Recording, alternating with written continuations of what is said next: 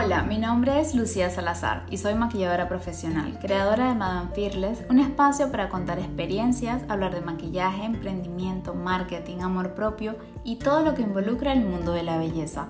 Estoy aquí para enseñarte que todos los miedos que sentimos al dar los primeros pasos los podemos vencer. Junto con distintos invitados expertos en cada uno de estos ámbitos conseguiremos que a pesar del miedo, vayas por tus sueños.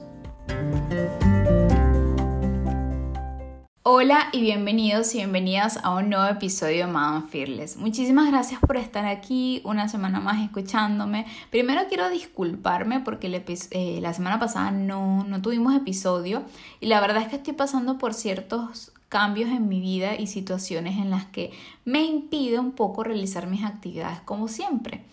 Para no dejarlos como en el aire y que, que entiendan un poquito mi situación, estoy lidiando un poco con la ansiedad y aunque estoy haciendo cambios para mejorar esto, pues obviamente tarda y, tiene su proceso. Y aunque no les voy a hablar mucho de esto ahora porque no es que tenga una reflexión ni alguna manera en, en que pueda ayudar a alguien más, porque estoy pasando por ello, pues sí quería como que comentarles eh, la razón, porque no fue que dejé de sacar el episodio simplemente porque sí. Más adelante sí les voy a comentar más cosas, obviamente eh, a medida que me vaya sintiendo mejor y que encuentre como que la manera con la que lidiar con esto y así poder ayudar a alguien más.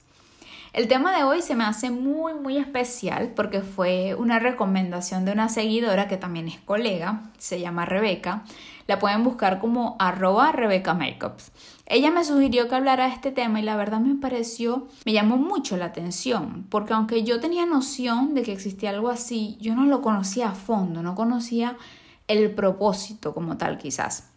Ella tiene un live bien interesante en su perfil con, con una invitada que hablan de este tema. Por si quieren pasar por allá a escucharla, ella tiene información muy valiosa. Y pues nada, las invito a pasarse por allá. El tema de hoy, como lo ven en el título, es sobre el maquillaje terapéutico. En este episodio, si les soy sincera, me hubiese encantado tener una experta en el tema, alguien que, haya estado presente eh, o que haya aplicado este tipo de, de, maquillaje terapéutico, pero por cuestiones de tiempo se me hacía imposible cuadrar. Yo actualmente tengo otro trabajo aparte del maquillaje, que de eso también hablaremos en algún episodio. Por lo que me tocó sentarme e investigar, conocer el tema primero yo para entenderlo, para poder también compartirles información con base y que fuera bastante eh, real. Primero les tengo una pregunta.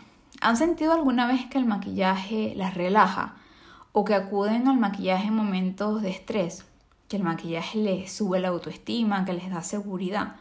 A mí me pasaba muchísimo, bueno, no puedo negar que me sigue pasando. El maquillaje está conectado con, las emociones, por cómo te hace sentir el resultado y también por cómo te sientes durante el proceso de hacerlo.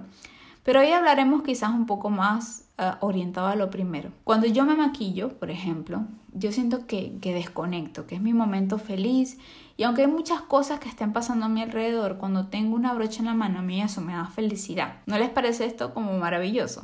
Obviamente esto quizás me pasa a mí porque esta es mi pasión y amo trabajar de esto.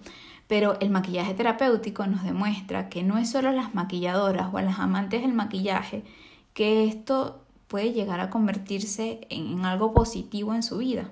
Yo sé que muchas personas pueden pensar que el maquillaje es muy superficial y que solo lo hacemos por llenar los vacíos que dejan las inseguridades. Lo que podría sentarme aquí y debatir sobre cómo eso no es así, también pensé, ¿y qué si es así? ¿Y qué pasa si encontramos algo que nos da seguridad? ¿Por qué eso tendría que ser algo malo?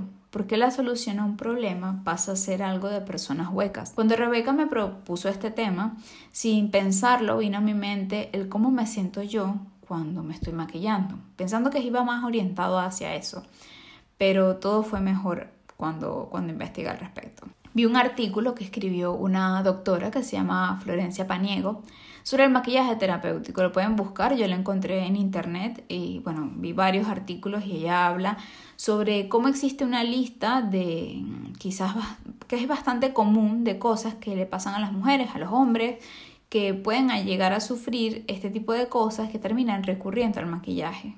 Y son aquellas que sufren de vitiligo, rosácea, quemaduras, ojeras, pecas, lesiones de acné. Esto quizás es como lo más común. Yo, por ejemplo, sufría mucho con mis ojeras Yo se los he contado, a mí el maquillaje me, me regaló la decisión, esa decisión de dejar mis ojeras cuando yo quiera y cuando no, pues las puedo tapar. Y no, no es por alguien más, sino por mí. Y creo que esto es parte clave de este tema, que es súper importante que cada paciente tenga la opción de escoger cómo desea lucir. Sentirte mejor cuando te ves al espejo es algo muy bonito. Y aunque uno se pueda aceptar y se pueda amar, también pueden existir cosas de ti que quizás no te gusten o que sientas que puedes mejorar. Y eso no tiene nada de malo. Nos han vendido una idea del amor propio en la que si estás gorda y buscas rebajar es porque no te quieres, que si te operas los senos es porque no te aceptas y que si usas maquillaje entonces eres una insegura y para mí nada más lejos de la realidad. Yo puedo amarme como soy, no querer ser nadie más y aún así sentir que la ropa me puede quedar mejor, según lo que yo considero que es mejor. O que con maquillaje puedo ser una versión de mí con la que me siento cómoda. El amor propio es solo amor y para aquellos que lo han sentido alguna vez saben que como todo no es perfecto, ni tiene por qué serlo ni deja de ser especial por los cambios que puedan pasar. Seguí leyendo este artículo de, de, la doctora Florencia y menciona que hay otras situaciones en las que el maquillaje termina enfocándose de otra manera y una vez más consigue ser algo impresionante. Y es el maquillaje correctivo terapéutico. Este es el nombre. Esta es una disciplina implementada por profesionales en pacientes derivados de cirugías plásticas o reparadoras, pacientes oncológicos, también aquellos que poseen cicatrices, hematomas o eritomas. Esto último lo tuve que googlear porque no tenía como una idea clara eh, de lo que era y bueno, es un trastorno de la piel que, se produce cuando hay un exceso de riego sanguíneo por vasodilatación. Espero estar diciendo esto bien, me corregirán mis conocidos médicos, pero bueno. Provoca eh, enrojecimiento, inflamación y es un síntoma de varias enfermedades infecciosas de la piel.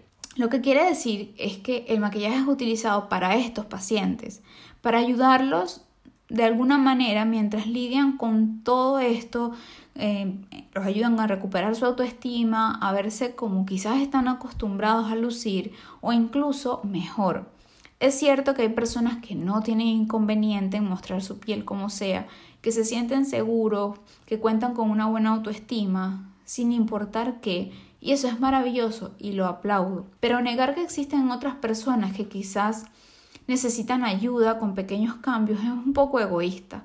Incluso personas que no sufren de ninguna enfermedad ni tienen ninguna condición en su piel pueden llegar a sentirse inseguros en ciertos momentos.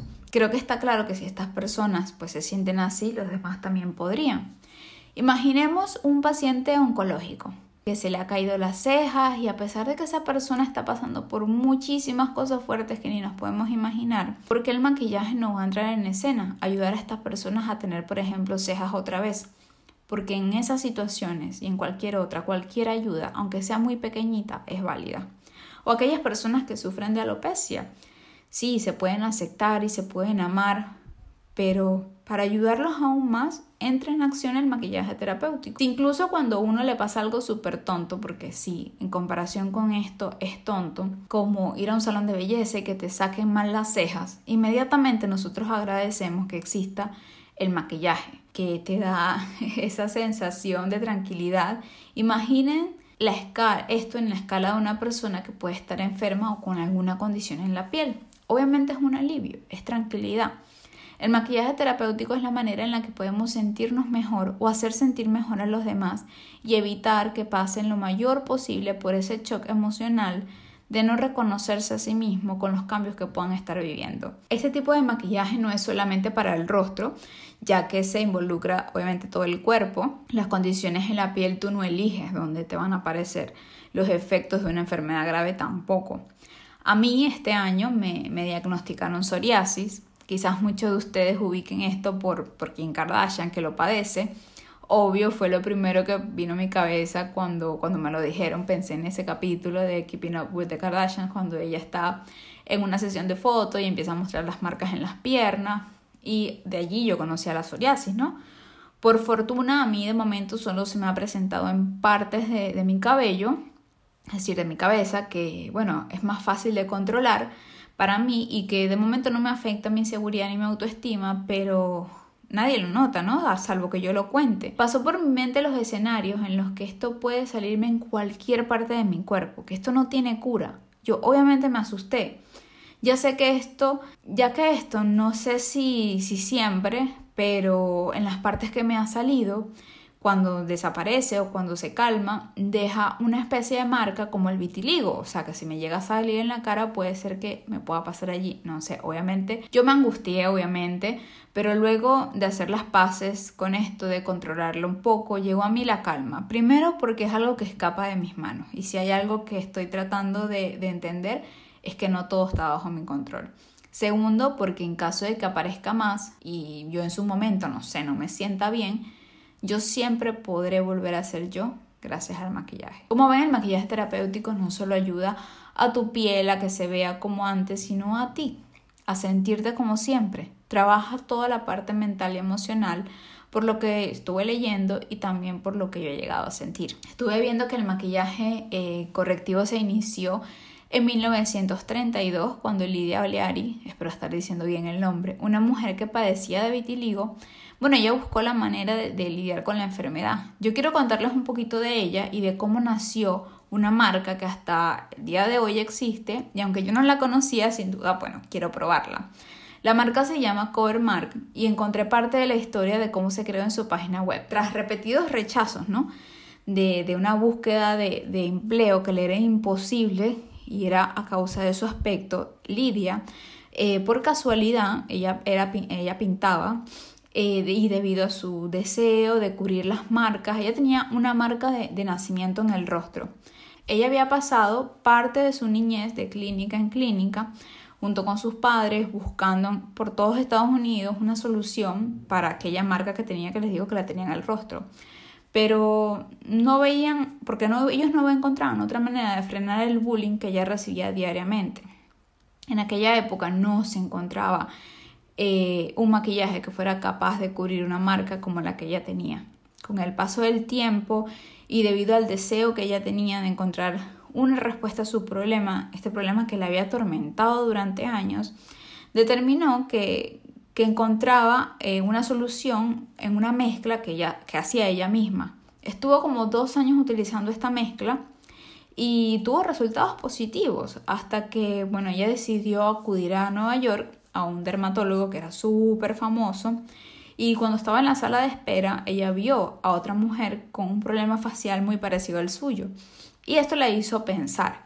Cuando ella entró eh, al despacho de este doctor, ella lo primero que hizo fue quitarse su cover mark, o sea, lo que ella tenía encima, para mostrarle a su doctor lo que ella había logrado con sus mezclas, eh, el, el resultado que lograba con estas mezclas para su piel. Obviamente el doctor quedó súper sorprendido porque no era fácil, o sea, no era fácil cubrir este tipo de marcas. Y lo que él hizo fue como que maravillarse y que nunca había visto eso en todos los años que tenía de experiencia. Y a partir de ese momento ellos empezaron a trabajar juntos y allí nace Covermark, que es una marca que tiene un positivo muy claro. Y escuchen esta frase, democratizar la belleza.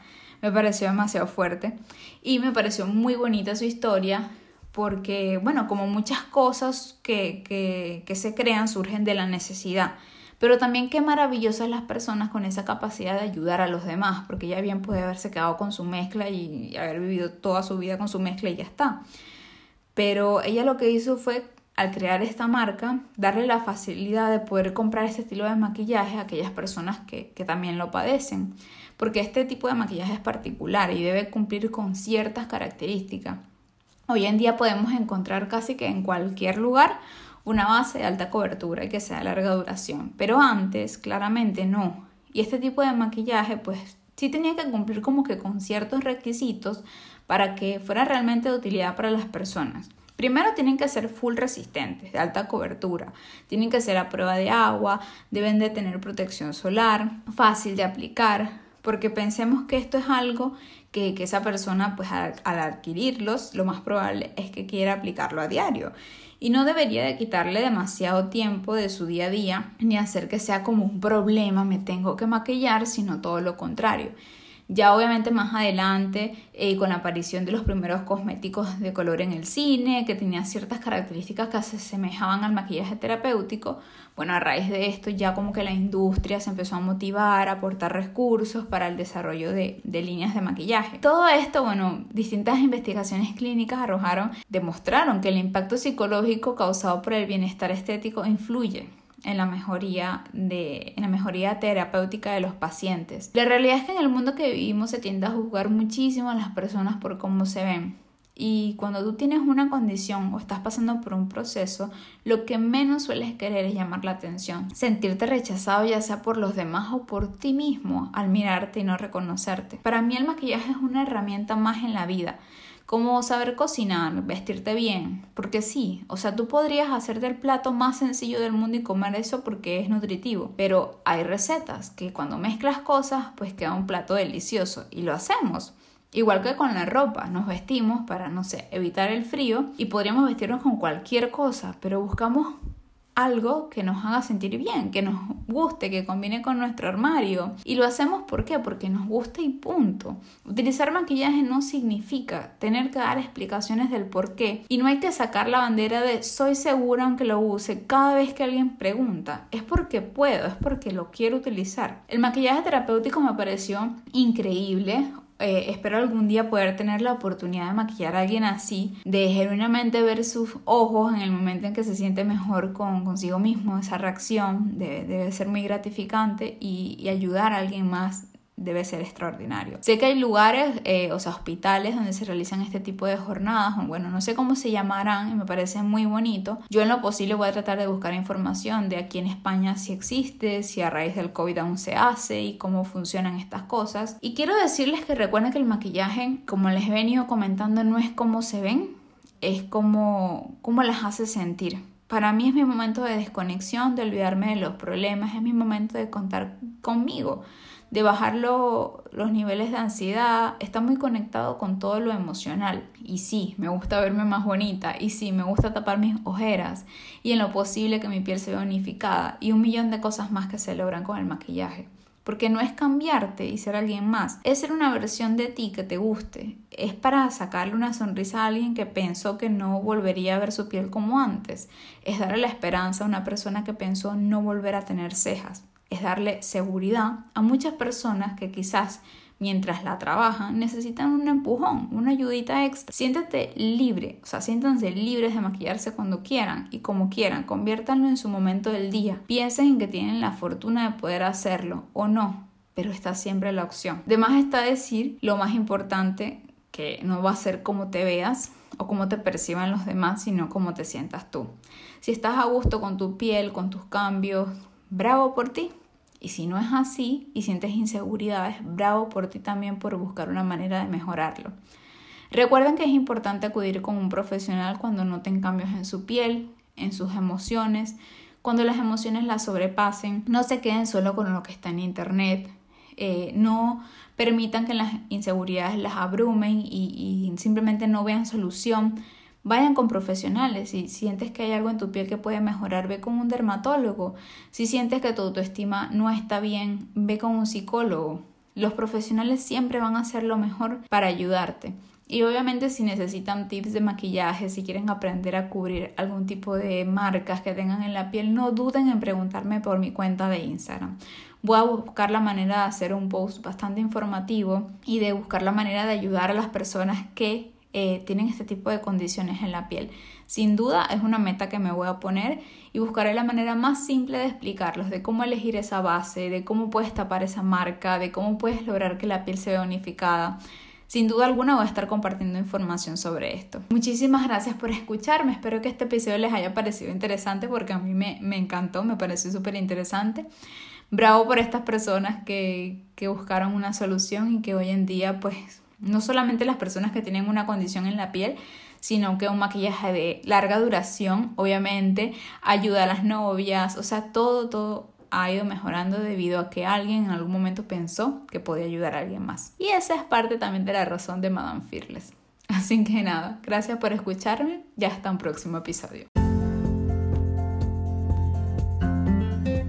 Sígueme en Instagram como Madame Fearless, un espacio creado para este podcast, y como By Lucía Salazar, un espacio como maquilladora y creadora.